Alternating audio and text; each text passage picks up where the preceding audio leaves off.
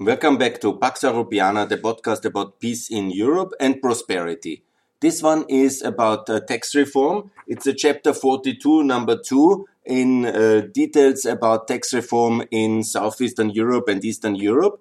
And please, I think you have listened already to Dan Mitchell's um, uh, podcast, which uh, the interview I did with him uh, to discuss about the principles and all the aspects, uh, why it's very important to have low, competitive and flat taxes in transition countries in the transition from communism uh, to um, market democracies. There are many important aspects, uh, like, for example, less informality, uh, less corruption, uh, higher growth rates. Flat tax is also very good for Western European countries, but there obviously the high tax system is already priced in. And obviously they are already rich, so their consensus is more about distribution and less about getting rich. It's more than uh, they have less need to catch up, and there's all these welfare struggles in the society.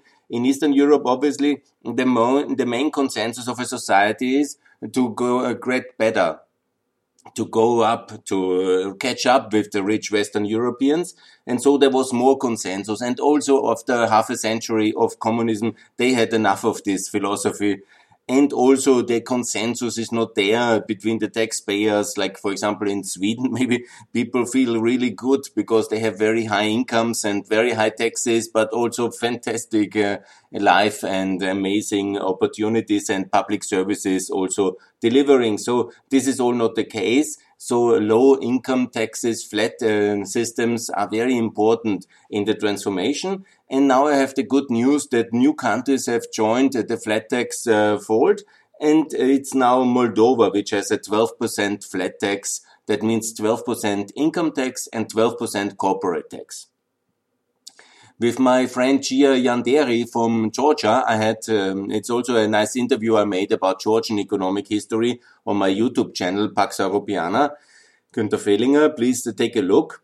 And we had now a debate. Obviously, it's not the only criteria for competitiveness. I know that, but it's an important factor. And also you have to see the social security costs, the pension costs, and all the extra so-called social, um, social welfare costs, which are often also added uh, towards the, the, labor and the income. Uh, but uh, it's not the only criteria, but it's a very important one, obviously. The income taxation level if there is progressive or um, uh, this kind of punishing system where it's always getting more added the more you earn and then you somehow are stuck uh, always with the same money no matter what you do and that's of course a disincentive and there is also the question about um, uh, the um, uh, corporate tax. I will now start exactly in detail with uh, the um, income taxation reform and congratulate first of all Moldova for the courage to cut income taxes to 12%. And that's very good. When you see, I have categorized it in three different levels. There's three Western Balkan countries, three Eastern Partnership, uh, six Eastern, uh, six Western Balkans, six um, Eastern Partnership, and six Central Asia. This is the former Yugoslavia and Albania and uh, the former uh, Soviet Union countries, basically. So here we have in Kosovo, a system which is graded. Yes, it's at 4%, 8% or 10%. So maximum tax level is 10% income tax. That's very good. In North Macedonia, it's also 10%, which is also perfect income tax. Yeah. Unfortunately, Albania is a big problem. Albania in 2014, the socialist government, which has now won again, has uh, started with this uh, very high level. It was the biggest tax increase in my knowledge in the last 10 years in Europe. And that is basically from 8 um, to 13 to 15 to 23.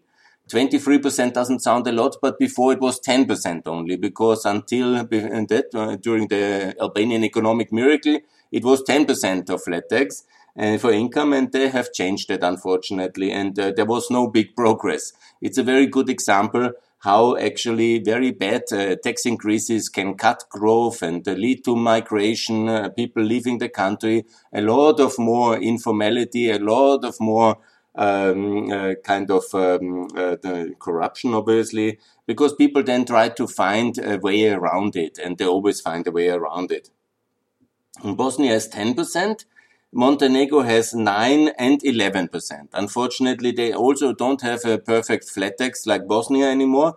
They have introduced this 9 and 11 level because of, you know, they've needed more money. So take, uh, raise taxes 11% doesn't uh, sound a lot, but still it's not the perfect system. And it's much better to have a unified 10 also in Montenegro instead of 9 and 11, just do the 10. This raises much more revenues and it's a fair system and it's good.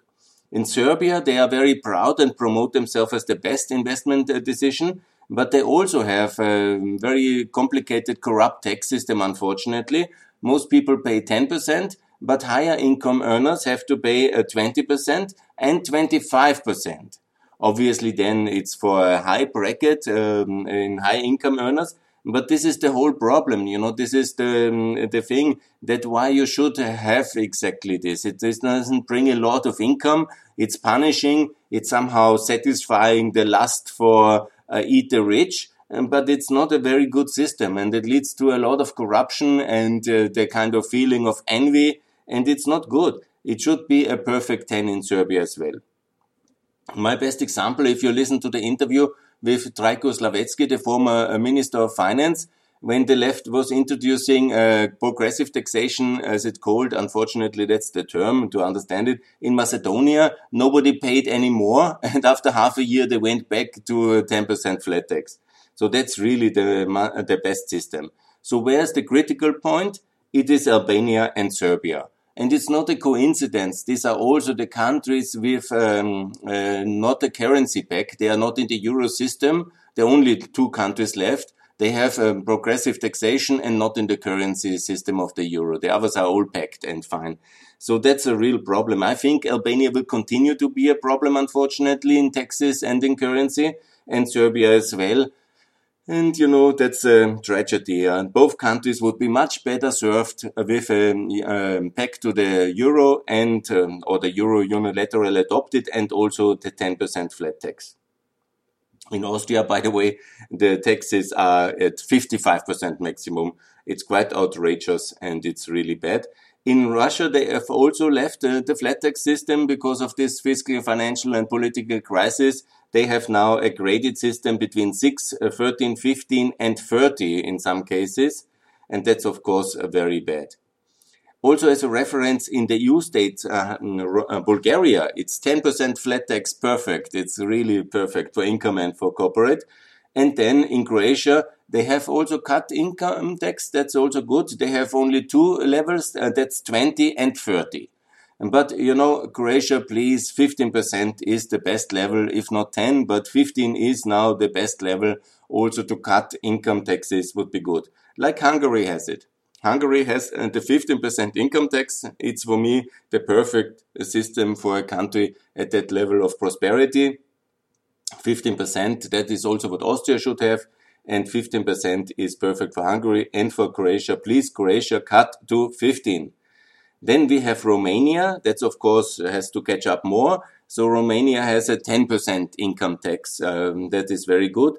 Georgia has 20%. And here had uh, this debate on Twitter yesterday with um, Gia Jandieri. And it's of course true that they have a very low um, uh, labor tax additionally, this kind of social security spending okay, good, 20 then is fine, but I think it would be much better to have 15% uh, or 10%, but okay. Yeah, that's um, the thing. The, Georgia has not done a big tax reform. They have done it recently, but Armenia has done. Armenia has now um, cut, um, introduced the um, flat tax. That's very good to 20 percent, 22 percent now, and next year it will be 21, and then it will be from 2023 it will be 20% of um, income tax flat in Armenia. So that's also a big success. I'm very happy and very proud. You see the difference also with the unreformed non-democracy of Azerbaijan. That's a problem. They have two uh, levels of income tax, 14 and 25. And they have not reformed anything, and this is not very good. And you know, they don't have this pressure from the public because they are basically a kind of authoritarian state. And that's, of course, very sad. And Moldova, now really big progress and I'm so happy about it. 12% flat tax, income fine, almost as good as Romania. Obviously, it would be better to have 10% but with 12%, uh, it's already very good. Congratulations to Moldova. Ukraine is now uh, one of the highest uh, taxed countries in Eastern Europe with 18% flat tax, true, but they have also 1.5 uh, extra war tax to fund the war. And then they have this very confused um, SME tax with 5% and 9% for dividends. Look, it's a complete messy system. And I had this interview with Ivan Miklos about it. Maybe you could take a look. It's on YouTube and on this podcast. But obviously, I was fighting five years in Ukraine or four years in Ukraine for the 10% system. It's a much better system, fair, flat, and easy to understand for all incomes like in Bulgaria. It's much better than these uh, many exemptions and all these complications, various aspects, and a lot of corruption. One of the key reasons why Ukraine is so corrupt is obviously these complicated taxation rates, uh, these various exemptions, everybody competing for being in this small medium enterprise uh, tax level. They have really done everything bad. Copied again from the PiS government from Poland and it's a mess. Obviously, it's a flat tax, so it's not completely, you know, it's not a dangerous uh, and a bad system like they have it, unfortunately, in Albania and in Serbia. But it's simply not the same effect in fighting informality, reducing corruption, higher growth, stimulating investment. The simplicity, the marketing effect, uh, the easiness, uh, the compliance factor, everything is missing. The consensus is missing. And that's a real problem. Belarus, by the way, has adopted a 13% income tax. And look, it's one of the reasons also we have to see that uh, one of the reasons why the real change in Belarus didn't happen now and will not happen as well is because Lukashenko, as much as I hate him and I want him away, and obviously he's not legitimate, but he is reforming. He is caring for competitiveness and he does some measures. Yeah? And he has also done the income tax of 13%. It's not the 10%, it's not perfect, but it's uh, the system which Russia had for a long time, and it was working as well to reduce informality and corruption in Russia. It's obviously not a magic fix if you have a corrupt judiciary and a political system which is a disaster, but it helps. And it created some support for his administration, obviously, because there is uh, some decency, at least in the income tax system. Then you come to um, the Central Asian countries. Kazakhstan, perfect 10. Mongolia, perfect 10. Tajikistan, almost perfect, 13 flat tax. Uzbekistan, 12% flat tax. Turkmenistan, 10% flat tax. Kyrgyzstan, 10% flat tax, all for the income compare that with the countries like China, obviously it's a communist country. Typical communist country has progressive income tax, uh, taxation, 3, 10, 20, 25, 30, 35, 45, up to 45. Like Austria has the same tax system, a bit worse even. So we are like a mixed economy as well. China about the same in economic terms now.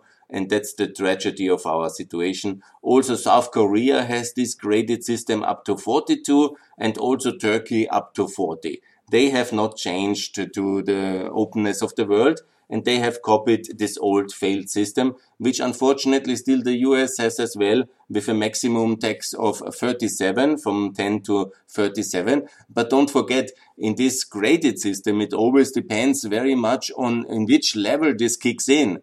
And in America, the 37 kicks in at about $200,000 something yearly income.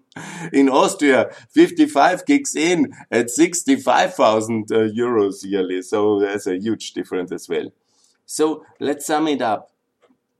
10% income taxation is the perfect system. We have major, major progress just in one year with Moldova and Armenia. Armenia going for the 20% uh, income tax um, flat, it's fine. Moldova 12. Obviously for Armenia would be much better to head towards 15 and ultimately 10%.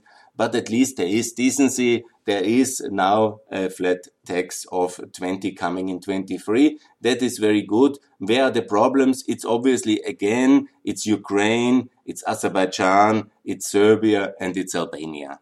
These are the four countries which are the main problem, and I call them to have a flat tax in the income tax. And now let's come to corporate tax, because that's a huge thing. And when you go to debates, you will always see the argument, and I had it many times by the state officials from all these countries and their international backers, the diplomats. They will always tell you, look, tax rates don't matter because it's more important to reform the judiciary. High tax, obviously, that's um, nonsensical. Everybody who has made ever in his life a business plan and really calculated the costs which you have, you obviously have to calculate the tax rate into that, and it has a huge effect uh, on your margins, on your results you know, obviously it's uh, very bad if you have um, corruption in the judiciary, yeah? but that you cannot even calculate in a business plan. Yeah, that is impossible. Obviously, you should expect to have decency and non-raiding or theft or corruption in a reality. Yeah? I mean, that we have still such a terrible uh, judiciary system in some of the countries in Eastern Europe is an eternal shame to our old diplomatic European international efforts and all the countries. But, you know, of course that should be changed. But I mean, that they didn't do it for economics, you know, it obviously matters very much for investment promotion, for business plan uh, development, for the productivity of a country. It's obviously much better to have 10% of uh, corporate tax in a transition country, 15 in a medium income country of the upper level, like uh, the Czech Republic, 20 for Germany.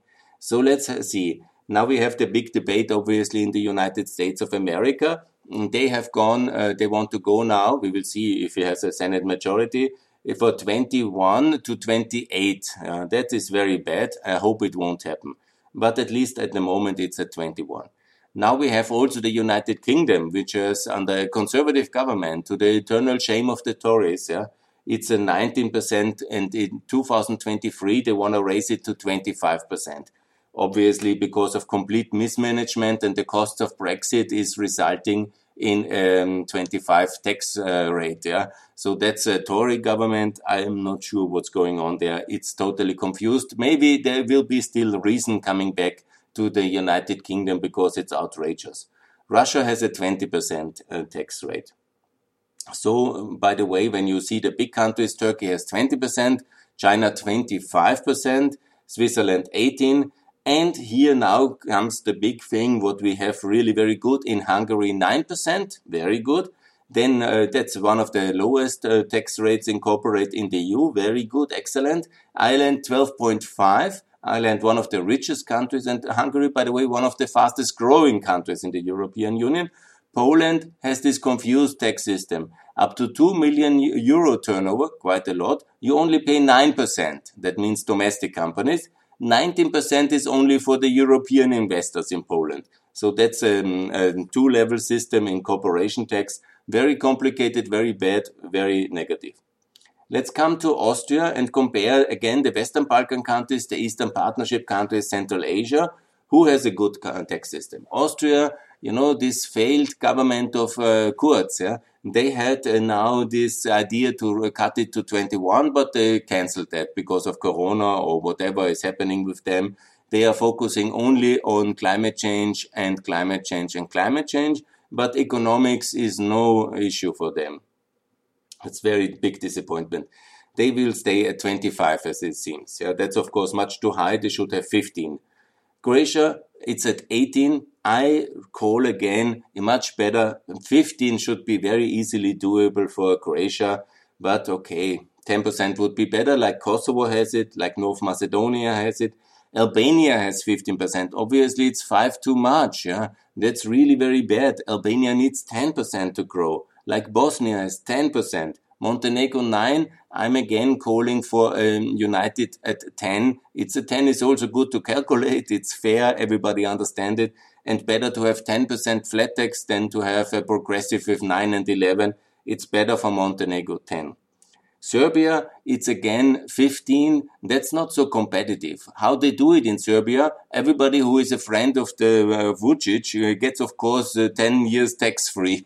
and if you are in these many, many industrial zones they have there, which are actually very successful, then you don't pay any income tax, uh, corporate tax. So it's not so good system. It's much better to have 10% fair, flat for all, not where you located or who you know, but 10% flat is the best. Yeah. So in Romania, for some reasons, they have never cut the corporate tax. I'm really very confused. Maybe it's OECD pressure or German pressure. I don't know. It's time from 16, they have 16 to cut it to 10. And uh, like they have it in Bulgaria, it's the perfect system. I'm very happy. In Georgia, there is 15% of corporation tax, and that's, um, you know, good, but not good enough for fast growth. It is so important to cut it to 10 for also the visibility and the benchmarking effect, for the marketing effect. It would with 10% really perfect. Armenia cut it a bit to 18, but obviously that's too high for a country in this crisis situation with the war and everything. Armenia needs urgently to cut it to 10%. Azerbaijan, 20%, needs to go to 10% as well. The whole Southern Caucasus to be competitive. There was just a war. That's not very good for investment. So it needs to go to 10%. Moldova, I'm so happy. I'm really very happy. 12%, you know, it's not perfect 10, but it makes me very happy. I'm so glad about this. Congratulations. Ukraine is now the highest tax country in uh, the whole of the Eastern Partnership with Azerbaijan. Yes, it's 19.5, 18 plus 1.5 war tax. So, yes, only Azerbaijan has uh, the higher tax level. Belarus has 18%. That's, you know, also a disaster. It's much too high for countries in their situation. It should be both 10%. Then you see also Kazakhstan has actually for companies 20%. That's not perfect. It's a really much too high. Mongolia 25%, much too high. Tajikistan has a two level graded system. That's 15 and 25, much too high. And obviously you see always the Soviet thinking in Central Asia still very strong. Only Kyrgyzstan has perfect system, 10%. That's very good. Then Turkmenistan has 8 and 20. That's also very confused. It's obviously about taxing foreign investors higher and giving uh, privileges to the local companies. Much better, 10% for everybody in Turkmenistan. Uzbekistan went to 7.5. That will certainly be an issue because there is a lot of pressure uh, for countries below 10% from uh, Mrs. Yellen, the new Treasury Secretary. So I recommend actually Uzbekistan also to have a 10% because then you don't stick out so much. It's maybe less, um, you know, of course, that's a very spectacular term, 7.5 but it is better to be at 10% because then you are in the crowd. Almost everybody soon will have 10% in Central Asia and in uh, Eastern Partnership and in Western Balkans. And so there can be no kind of um, this pressure specifically on, on Uzbekistan uh, which is actually very unfairly treated anyhow by the EU and by no free trade agreement and only promises, no deliveries. That's very sad. So where we are now, 10% uh, income corporate tax is the perfect system. So obviously the revenues have uh, will be increasing by much more economic growth. Also to have a flat 20% um, VAT, that's obviously very important and that's um, the main revenue area. And um, earner must anyhow be the VAT because that's a fair consumption tax, and that should be harmonized fully with the European Union in all countries of Central Asia, Eastern Partnership, and in the eh, in the Balkans. It's almost mostly happened actually. So 10%. Let's not underestimate the effect on reducing the informality, which is very big in many countries, increasing the consensus between taxpayers and the state that there's something really people do. They stop paying uh, the salaries in the envelope. You decash uh, the economy. You promote digital payment. You make a new offer for formality by having 10%. That's all very decent and this is exactly how it should be. And no kind of class warfare elements eat the rich. Yeah? People really should get rich in Eastern Europe. They lost uh, a century, if you want to see it. And even before, there was not so much prosperity in the 19th century in most parts in the east of Europe mostly in the Austrian-Hungarian parts, there was uh, some decency at least. But if you see it historically, it is always an uh, underdeveloped region. And now it's the first time people getting up and getting richer and really moving on. If you look around, people have good, better houses, better lives, better jobs, better cars. Things are really getting better infrastructure and it's happening and you have seen the enormous uh, wealth creation effect in private households In Bulgaria, in 20 years, tenfold uh, increase in the private uh, wealth per individual, according to the statistics. Please also see the interview with Krasen Stanchev uh, about Bulgarian economic history. This is the way you want people get richer. Huh? You don't want equality as the target, everybody the same. That is communism. We in Western Europe have this model. Everybody should have about the same, doesn't matter how much he earns. Yeah? That's our system. Yeah? And then we have these prohibitive tax increases spiking up to above 50, like in Austria, one of the most unreformed countries in Europe today, together with Belgium and Italy and it's a very big problem for Europe actually, and it will be very painful to reform this country. But what is needed, yeah, is obviously now the countries which are still not uh, having a 10% flat tax, like Albania, which had it already, and then came the left and destroyed the system, and uh, such a bad results it's a really sad story. And of course, Serbia still the most unreformed political country with no kind of currency link to the European Union, with this high taxation system, with this high corruption level, and with all these problems. They want now to join the European Union. They don't want NATO and they don't want to reform as everybody else. That's of course unacceptable. And also, please, Romania, the big disappointment. I made a separate podcast it's very important to cut to 10. That might have then an effect also on Ukraine because Ukraine needs some kind of competitive pressure in order to uh, change as well because all these big countries they don't really look around for competitiveness. They think they are enough alone and then they are as poor as Ukraine. Never forget Ukraine is just a 25% of Romanian prosperity. And this is the reality outside of the European Union and here the catch up must be much faster, obviously. So 10% flat tax for everybody. This is the most fairest and clearest and best system to reduce informality, which is often so high in all these countries. It's the best system to reduce corruption, which is the big, big target of all of us to make sure there is uh, less corruption. It's the best system as well to increase wealth of individuals because um, rich states is not the aim. The people should have money. And it's the best way to stimulate international and private investment, domestic and international investment in these countries.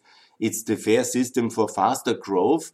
And that's the way for convergence. That's also then makes the EU membership possible for the countries. Because when they are catching up, the arguments against them is of course uh, much um, smaller because ultimately we are a bit about this kind of we the rich against the poor Eastern Europeans in the European Union. That's why the reluctance towards enlargement is so big. And, you know, when they are richer, obviously the case is better and easier to argue for the European politicians to invite the new countries into our union. And so it's good. And if there is any kind of left-wing ideologue then uh, um, trying to get uh, lift the flat tax countries out and enforcing higher taxation on them before they can join the OECD or the European Union, they should be ashamed. Yeah. What does that mean for the wealth creation in that country, for the growth, for the fight against corruption? It's so mean. And the task of policy cannot be that everybody has about the same and we are all the same in terms of economic potential. Anyhow, these are super rich people. Look at, you know, how um, rich Mr. Yellen or Mr. Biden is personally. They are not poor people.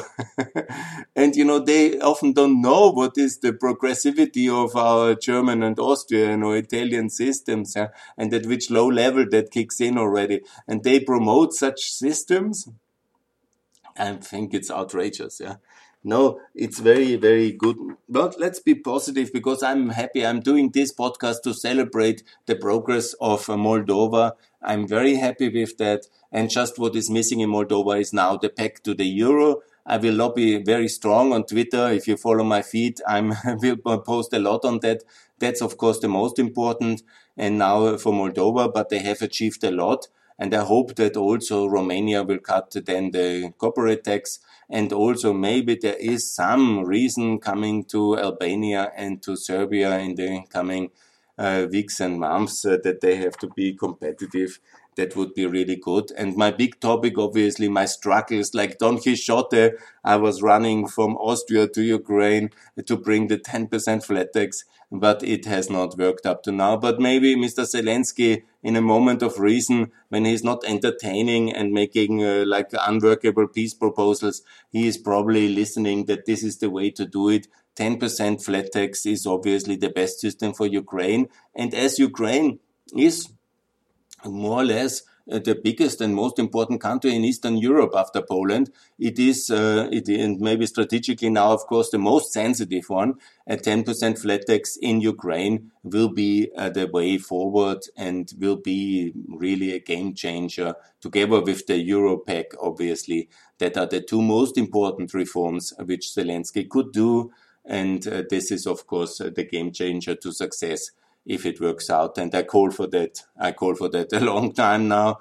I'm actually calling for Euroization of Ukraine and for 10% flat tax and for many more things. But maybe there will be a reason one day. Hope is absolutely there. I'm optimist. There will be a reason and I'm looking forward to that. So wherever you are, also if you listen in Africa, Asia, in the Americas, please, uh, for all the countries uh, which are in the catch-up period, that means until 10,000 GDP uh, dollar GDP capita net on the World Bank. You can see the statistics until 15,000 if you want to grow faster. 10% is the best system, income tax and corporate tax. And if you then are richer already going to the 20,000, then maybe 15% and uh, then you put a bit of a break on growth Otherwise, the progress goes too fast, maybe, and there will be the issues with so many super rich people in your country that then uh, this will be too um, galling for the few and then we you become a Western European welfare state if you want. But when you want to get richer, this is the way: uh, currency back and 10% income and corporate taxation and 20% uh, VAT uh, EU style. Copy simply the VAT from the European Union. Yes, very good. Thanks a lot for that and more to come. Thanks for listening for peace and prosperity in Europe and everywhere by lower taxation, SMEs and competitive taxation and economy and openness is the key to prosperity. Thanks a lot.